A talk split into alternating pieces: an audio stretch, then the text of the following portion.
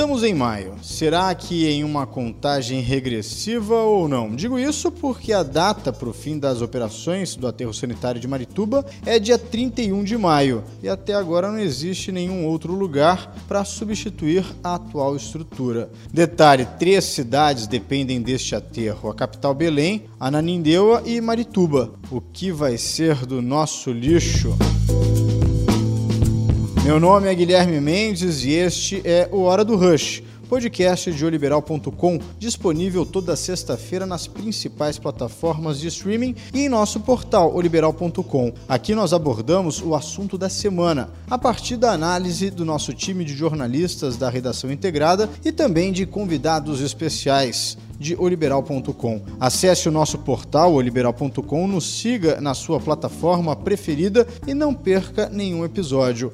Comigo hoje aqui está o advogado e ambientalista Rodrigo Leitão, que vai discutir esse assunto com a gente. Além deste podcast, você pode acompanhar esta e outras notícias em tempo real em nosso portal oliberal.com. Portanto, doutor Rodrigo, bem-vindo e vamos então colocar os fatos na mesa. Primeiro, por que, que o aterro ali vai encerrar, até para a gente poder falar para as pessoas, a gente deixar que todo mundo entenda por que, que dia 31 de maio é a data final para a operação ali? Por que, que foi instituída essa data? Para ficar bem claro o início da nossa conversa. Guilherme, agradeço o teu convite, a toda a tua audiência aí dos assinantes né, que te acompanham. A situação do encerramento do dia 31, ela foi anunciada pela própria empresa né, que opera o aterro sanitário, popularmente conhecido como lixão de Marituba. Anunciaram esse encerramento no Ministério Público de Marituba, a doutora Marcela Mello, falaram que não tinham mais condições técnicas de receber o resíduo sólido produzido na região metropolitana de Belém. Né, Para a população entender, o lixo produzido na sua casa, essa empresa aí não teria mais condições de receber dentro do seu aterro o que nós produzimos aqui na região metropolitana de Belém. Dentre os argumentos da empresa, um dos principais é o financeiro. Né? Eles pontuam que estão recebendo, em média, 63, 64 reais a tonelada do lixo, sendo que o, o valor de o custo para operacionalizar seria de quase 94 reais. Ou seja, eles dizem que estão tendo prejuízo para cuidar do lixo, no caso de Belém, sendo que o montante mês é de quase 3 milhões que a prefeitura só de Belém repassa para eles, né, Rodrigo? É, a situação que ganhou destaque, Guilherme, na verdade, foi essa financeira. Né? Havia um atraso no pagamento das prefeituras de Belém e Ananindeua que pagam para fazer a disposição final do lixo produzido nos seus municípios ali, naquele aterro em Marituba. É, mas a questão mais importante é a questão que eles alegaram não ter mais capacidade técnica. Né? Isso foi dito dentro do Ministério Público, no município de Marituba, a doutora Marcela Mello, isso está em ata de reunião com o Ministério Público, notificar os três municípios, Marituba, Nanideu e Belém, de que a partir do dia 31 de maio não teriam condições técnicas de receber o lixo. A questão financeira, ela deve com toda certeza ser relativizada. Por quê? Porque essa empresa cometeu crimes ambientais. Ela sofreu denúncias criminais pelo Ministério Público de Marituba, que levou no ano passado à prisão de dois diretores e um funcionário dessa empresa, prisão preventiva. Então, existe uma ação criminal tramitando em Marituba, houveram prisões preventivas de dois diretores e um funcionário da empresa e existe é, público e notório um passivo ambiental que ainda não foi quantificado. É, o que a gente tem notícia são de 180 milhões de litros de chorume armazenado dentro do empreendimento. Então essa empresa não pode se colocar de forma alguma como credora da sociedade da região metropolitana de Belém. Pelo contrário, eu vejo que ela é devedora da população da região metropolitana de Belém. No caso ali, esses impactos, digamos que além de ambientais, mas também sociais, porque existe mau cheiro, o odor, o tráfego dos caminhões ali, desde na época 2013, 2014, quando aquele espaço começou a operar. Isso também já mostra a insatisfação até de quem mora ali em Marituba, né? Não, exatamente. Eles começaram a operar em junho de 2015. Né? O lixão do Aurá foi abandonado e eles começaram a operar em Marituba em junho de 2015, já alvos de denúncias que não estariam instalados ainda. Então, a gente está falando do empreendimento que começou a operar sem, por exemplo, o sistema de tratamento de chorume. E hoje nós temos ali acumulados 180 milhões de litros de chorume. Então, é um empreendimento que sempre esteve em conflito com a sociedade. Além dos danos ambientais que são claros e evidentes. Né? A gente está falando eh, de um fedor, de uma caatinga que atinge todo o município. Inclusive, a gente tem reclamações aqui, até por exemplo, ali tem a comunidade Quilombo do Bacatal, que fica entre o antigo lixão do Aurá e a atual, hoje, área do lixão de Marituba, do aterro sanitário de Marituba, que tem relatos de professores que não conseguem dar aula, não conseguem nem sequer submeter as crianças a ficarem dentro das instituições de ensino ali por causa principalmente desse mau cheiro. Diga-se o lixão do Aurá que teve já comprovadamente todo o lençol freático contaminado, né? É, exatamente. Nós vivemos uma tragédia socioambiental na região metropolitana. Como você bem lembrou, é, o lixão do Auralho foi abandonado. Infelizmente, isso é fato também. Existe um TAC de 2013 que obrigava o encerramento, a remediação e a recuperação do lixão do Aurá. Ah, o saneamento daquela área do entorno. São 10 comunidades que seriam diretamente beneficiadas pelo encerramento do lixão do Aurá, com saneamento básico, até com plantio de árvores. Nada disso ocorreu o que vive hoje a comunidade do Abacatal é um impacto agora do lixão de Marituba e o restício do abandono do lixão da Urá. Ou seja, literalmente cercada. É, o Abacatal fede, infelizmente, assim como fede Marituba, o Abacatal fede. Né? As crianças não conseguem ficar dentro das escolas, como ocorreu diversas vezes, ainda ocorre no município de Marituba. Então é uma tragédia que tende a se agravar, Guilherme, porque só agora o Ministério Público apareceu novamente. Né? Quando levantou levantou-se a possibilidade de construir uma célula no Aurá, de fazer um aterro sanitário dentro da área. Não era a utilização do Aurá como lixão do Aurá, como foi utilizado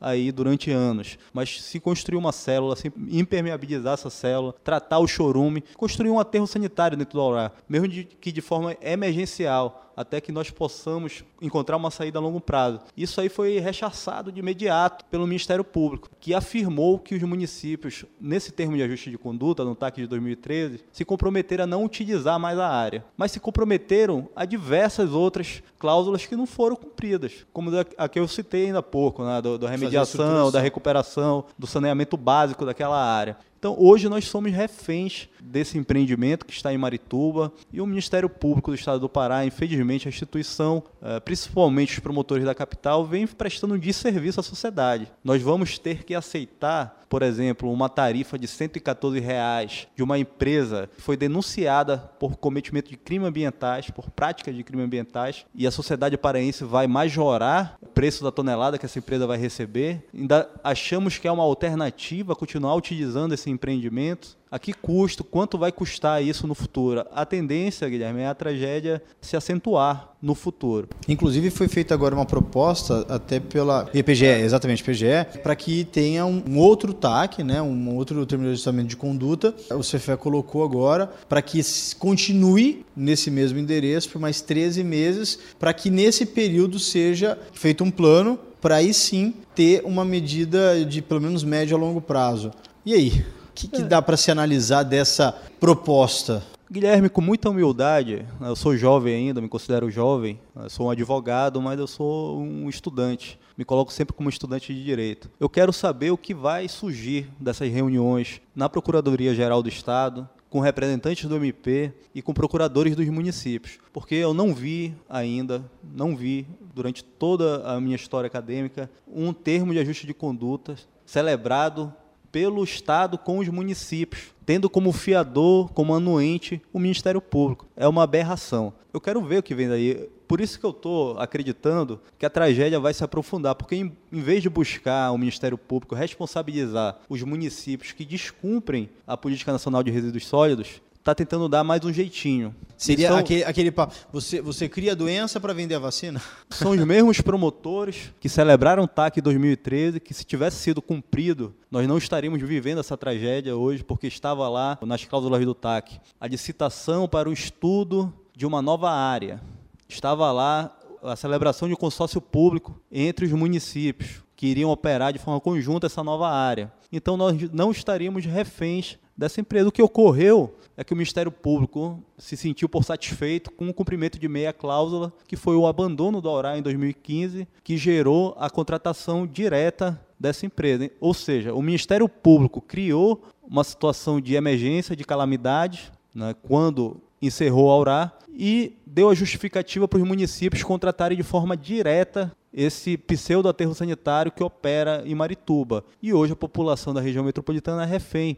E eu fico assim imaginando o papel que faz no promotor de justiça quando vai à mídia afirmar que seria um absurdo retornar a orar. E o que se levantou, tenho que ser justo com a gente público que fez essa colocação, que foi um dos, foi um dos prefeitos desses municípios, era a instalação e operação de um aterro sanitário dentro da área do Aurá. Não era retornar a utilizar o Aurá como lixão, justamente para escapar Nem como aquele modal. Justamente para escapar do monopólio dessa empresa, que a própria SEMAS, Secretaria de Meio Ambiente e Sustentabilidade do Estado do Pará, afirma que não tem licenciamento, que funciona por autorização precária. Então, como que um órgão licenciador vai dar uma autorização para uma empresa que já funciona com autorização para expandir essa operação, sendo que essa empresa não cumpriu nem as condicionantes impostas pelo próprio órgão fiscalizador? Eram 20 pontos que a SEMAS impôs à empresa que não foram cumpridos que não cumpriu as condicionantes do licenciamento ambiental e mesmo assim teve a sua licença emitida. Então é uma situação que a tendência é se agravar. Né? A gente pede aqui que o Procurador-Geral de Justiça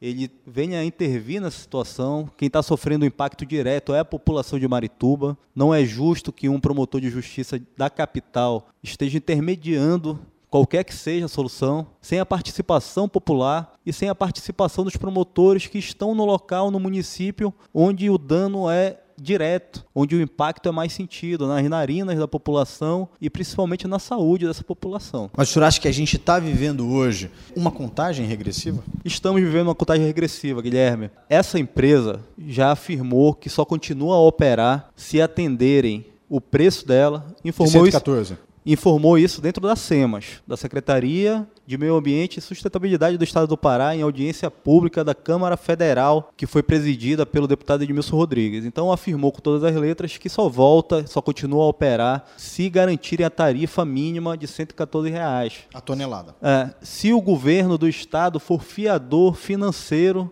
dessa continuidade de operação. Então, se o governo bancar, garantir que a empresa vai receber, eles continuam. Então, e se houver assinatura de contrato, os municípios vão ter que assinar contrato com essa empresa. Então, a gente está falando aí de uma majoração de mais de 70% no valor da tarifa que é pago hoje em dia para o empreendimento que vem operando de forma precária e gerando prejuízos inúmeros, não só para o município de Marituba, você, pelo... mas para o erário de toda a região metropolitana, para os cofres públicos. Né? Quem é que vai equacionar os 180 milhões de litros de chorume se nós não conseguimos obrigar que essa empresa faça? Não, pelo que o senhor disse aqui, de forma forma precária e até sem licença, ou seja, de forma clandestina. Né? É complicado, a situação que está posta é essa. Infelizmente, nós não temos acesso nem a esse relatório, nós não temos acesso às tratativas que estão sendo feitas junto com os procuradores dos municípios e o procurador-geral eh, do Estado. MP que está presente, né, o promotor que está presente nesses diálogos, eles não, não, não não representa, para a população de Marituba, né, para quem vive em Marituba, não representa o Ministério Público. Eles têm ali como representante a doutora Marcela Mello e a doutora Ana Maria Magalhães, que vem prestando um serviço imenso à sociedade, com muita coragem e muita luta, vem dando a resposta que o Ministério Público de Belém nunca deu né, e nem executou esse TAC. E uma coisa que a população tem que estar ciente, seus assinantes que estão me acompanhando agora, mesmo que volte a operar essa empresa após o dia 31 de maio, ou seja, no dia 1 de junho, mesmo que ela continue operando, ela já avisou que só opera com os 114 reais de tarifa por tonelada, que só opera se houver contrato entre os municípios e só opera se o governo bancar garantir o pagamento desses contratos e um investimento que deverá ser feito para poder expandir. E mesmo assim, ela fala que vai operar em regime de alerta permanente. Ou seja, podendo parar a qualquer momento. E eu questionei o que seria isso ao representante da empresa e ele afirmou que pode ser interrompido a qualquer momento a prestação de serviço público que deveria ser continuado e é essencial. Então, mesmo assim, Belém, Ananindeua podem vivenciar o auge dessa tragédia com quilômetros de sacos de lixo depositado nas ruas, com seu lixo apodrecendo na sua lixeira. Por omissão do poder público municipal de Belém, Ananideu e Marituba, e por conivência do Ministério Público Estadual na figura dos promotores que celebraram esse TAC em 2013 e não o fizeram cumprir. Não teve aquela pressão que era necessária. E o pior é que, pelo que a gente percebe e acompanha, é que ainda a preocupação não é em procurar um local novo para se acomodar um aterro sanitário, mas sim tentam fazer com que a empresa aceite continuar operando. Bom, doutor Rodrigo Leitão, obrigado pelo convite, obrigado pela participação na hora do Rush e seja sempre muito bem-vindo aqui para conversar com a gente. Obrigado a todos também por nos acompanhar. Toda sexta-feira teremos um novo episódio onde conversaremos sobre a pauta da semana em Belém e também na região metropolitana. Você pode nos ouvir no nosso portal oliberal.com e nas principais plataformas de streaming. Meu nome é Guilherme Mendes e neste episódio nós contamos com a participação do advogado e mentalista Rodrigo Leitão. Esse podcast conta com a produção minha, de Guilherme Mendes, e com a captação de áudio e edição de Rubens Neto. Até a semana que vem, pessoal. Até lá.